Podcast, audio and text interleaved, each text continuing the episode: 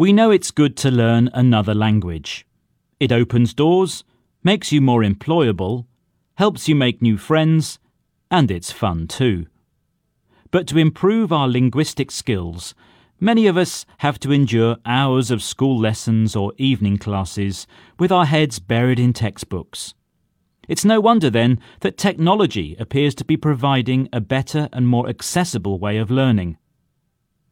There is certainly a huge demand for language learning, and having a smartphone means you can have a virtual teacher with you wherever you go.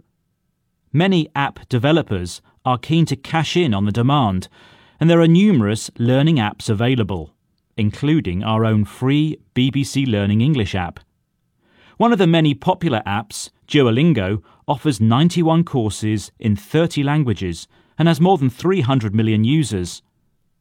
Some educational apps offer languages not popular enough to be taught at evening classes or at most universities. And others offer invented language courses in Esperanto, Elvish, and Star Trek's Klingon, lessons you might not find in a traditional classroom. Whatever you want to learn, apps allow you to go at your own pace and fit learning around other commitments. But they're not perfect you might not get your head round the grammar and will lack the peer support you get in a classroom environment. So, does technology spell the end of traditional classrooms and teachers? Guy Barron, head of modern languages at Aberystwyth University, thinks not. He told the BBC that apps should be used alongside classroom methods, not to the exclusion of traditional teaching. And he adds the apps are very conversational.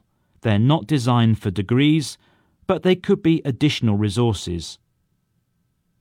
Certainly, technology is going to help in and outside the classroom, but attending a real lesson, facing a real teacher, probably forces you to be more committed.